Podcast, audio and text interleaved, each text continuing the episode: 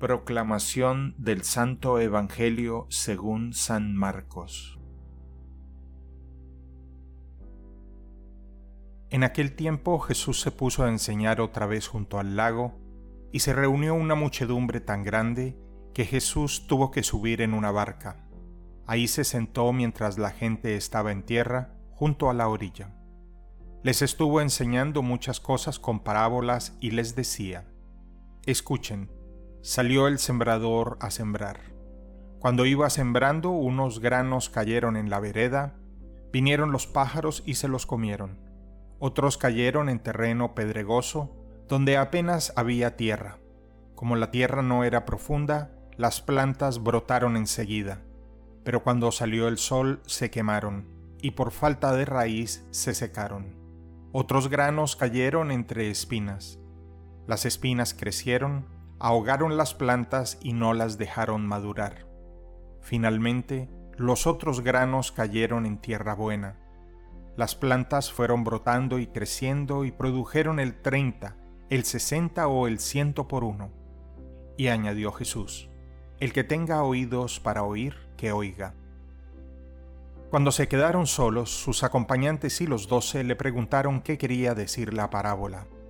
Entonces Jesús les dijo, a ustedes se les ha confiado el secreto del reino de Dios.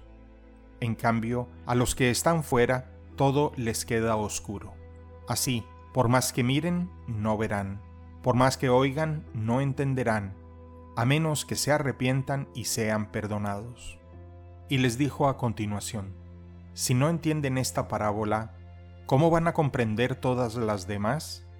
El sembrador siembra la palabra.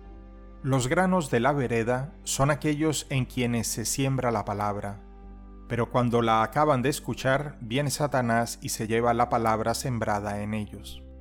Los que reciben la semilla en terreno pedregoso son los que, al escuchar la palabra, de momento la reciben con alegría, pero no tienen raíces, son inconstantes y en cuanto surge un problema o una contrariedad por causa de la palabra, se dan por vencidos.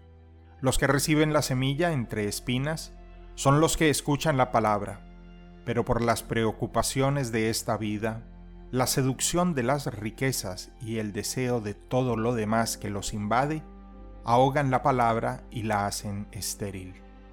Por fin, los que reciben la semilla en tierra buena son aquellos que escuchan la palabra, la aceptan y dan una cosecha unos de 30, otros de 60 y otros de ciento por uno.